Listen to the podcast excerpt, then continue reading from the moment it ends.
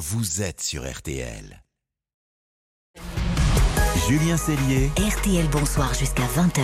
Allez, RTL Bonsoir euh, continue et voici maintenant l'heure de l'invité pour tout comprendre. Et ce soir, tout comprendre à la sexualité des punaises de lit. Et oui, car visiblement, la punaise de lit a une sexualité particulièrement active, ce qui expliquerait en grande partie pourquoi elle est si dure à éliminer. Alors, pour tout nous expliquer, on accueille ce soir un auteur que vous, les auditeurs, vous connaissez forcément, c'est Bernard Werber. Bonsoir. Bonsoir. Vous venez de publier votre roman Le temps des chimères chez Albin Michel. Mais vous avez également publié, entre autres, hein, un livre intitulé L'encyclopédie du savoir relatif et absolu.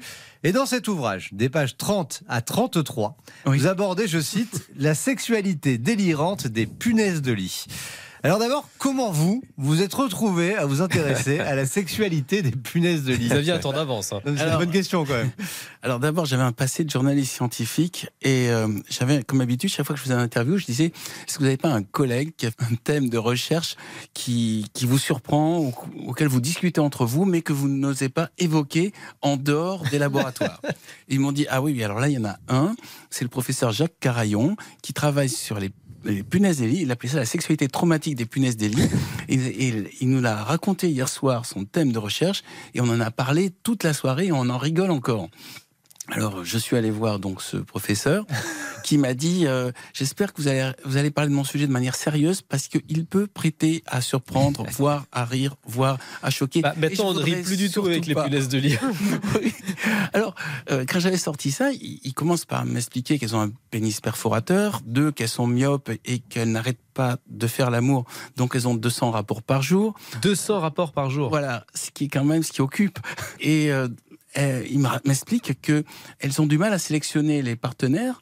Donc, euh, il y a à peu près, euh, je crois me rappeler, 40% des rapports qui sont hétérosexuels, 30% homosexuels et 30% qui sont avec d'autres animaux. Ils ont, vu qu'ils sont équipés d'un sexe perforateur, ils frappent n'importe où, c'est-à-dire qu'ils percent la carapace des, des femelles, des mâles et des autres insectes, n'importe où, et ils injectent le sperme dans le sang. Ce qui est une curiosité étrange, puisque dans la nature, normalement, tout est fait pour amener à, à un, un rapport qui va aboutir à, des petits, fécondation, à une fécondation. Et là, ça a l'air juste une sorte d'obsession sexuelle chez cet insecte. Voilà. Donc ça veut dire que la punaise de lit ne féconde pas à chaque fois. Il s'avère que le sperme, il y a une adaptation qui fait que le sperme survit dans le sang. Il y a à peu près 90% du sperme qui est détruit par le système immunitaire qui pense que c'est des microbes. Mais il y a une partie qui survit et qui féconde la femelle de l'intérieur, ce qui fait que la femelle va se retrouver enceinte avec un sexe intact. Et ces, ces curiosités, il me les a dit sur un ton extrêmement sérieux. Et je voyais bien, il disait, surtout, on ne rigole pas, ça a l'air bizarre, c'est la nature, c'est comme ça, et d'utiliser bien les termes de, les termes que j'utilise, et j'ai presque des, des termes latins pour, pour évoquer tout ça. Eh, Pénis perforateur, quand vous évoquez ça, ça veut, ça veut dire quoi euh, Alors j'ai dit, je- en fait, j'ai dit, je veux voir. Il m'a montré des photos et c'est une sorte de corne euh, qui tourne, un peu spiralée.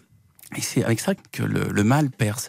Mais ce qui est vraiment surprenant et ce qui, qui était le, le truc le plus troublant de l'expérience, c'est que vu que les mâles percent n'importe où, dans le dos des femelles, des mâles ou des autres espèces, il s'est passé une adaptation et les femelles et les mâles se mettaient à naître avec des vagins secondaires reliés au vagin principal. Donc il m'a montré pareil des photos, on voit les petits vagins secondaires qui sont reliés au va- vagin principal et si le mâle va dans ce vagin secondaire, il va malgré tout féconder, enfin, euh, ça, ça va fonctionner. Mm. C'est-à-dire que- c'est-à-dire qu'en fait, il peut percer n'importe où. Enfin, il y a les peut percer femelles ont n'importe où, plusieurs mais- vagins. Les, les femelles naissent avec plusieurs vagins. Et il y a des le- mâles avec des vagins aussi, c'est Et ça il y a aussi des mâles avec des vagins, mais ça leur sert à rien. Voilà, oui, ils sont pas fécondables. Oui, c'est pour ça que la nature, le, le principe d'évolution, euh, normalement, on se dit que ça va vers un toujours plus euh, efficace. Ou et là, le sens de l'évolution était un mystère. C'est pour ça que j'ai trouvé ça passionnant. Mais bon, tout le monde se foutait à l'époque des punaises lits. C'est pas comme maintenant où c'est Non, devenu. mais maintenant on truc. comprend mieux pourquoi Ouais. euh, elles se reproduisent aussi vite. Ah oui, alors attendez, ça va encore plus loin. Le dernier stade d'évolution qui est encore plus dingue, c'est une espèce qui est plutôt dans les pays chauds, donc qui n'est pas encore arrivée en France, Bientôt. qui a un sexe qui tire un jet très dru comme un pistolet à eau, mais très, très puissant, qui arrive à, lorsqu'il touche la- les vagins secondaires, à féconder la femelle Oh. à distance. Ah, c'est comme le paiement sans contact, c'est la reproduction sans contact. Ah, mais même sur des distances, il, il m'a montré des photos, on, on voyait du- d'une branche à une autre, c'est-à-dire le mâle, il voit la femelle, il vise, il tire et il arrive à féconder. Incroyable. En tout cas, pour le domaine de la science-fiction, c'est vrai que ça donne à réfléchir, mais ça, c'est pas la science-fiction, c'est du réel.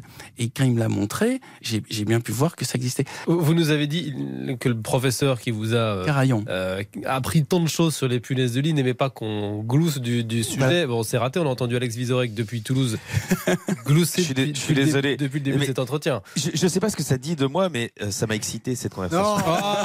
Je vous jure, je vous jure, je suis désolé. désespérant. Vous êtes terrible, euh, Alex. Alex, on vous laisse euh, filer aller rejoindre Ouais. votre, votre Ouais. public euh, toulousain. Alors, euh, alors, Allez, si, je peux, si je peux me permettre, il y a une exposition à Toulouse qui ouvre sur la sexualité particulière de tous les animaux très bientôt.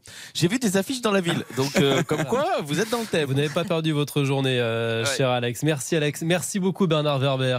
Euh, vous êtes un puits de science sur les, les- les- les punaises de lit. euh, et on rappelle que votre roman Le temps des chimères, euh, tout autre chose, est donc euh, disponible en librairie chez, chez Albin euh, Michel. C'est aussi une réflexion sur comment la vie évolue et comment, euh, enfin, le temps des chimères, c'est comment nous, nous allons évoluer dans le futur pour, pour nous adapter notamment aux facteurs climatiques, aux inondations. Et je pense que nous sommes en mut- mutation permanente et que c'est intéressant de le comprendre. Vous êtes euh, décidément dans l'actualité. Merci beaucoup, Bernard Werber. Euh, Dans un instant, le match des infos pour Brio Dîner dans RTL. Bonsoir, vous restez avec nous. Marion et Isabelle vont s'affronter. À tout de suite. RTL Bonsoir jusqu'à 20h.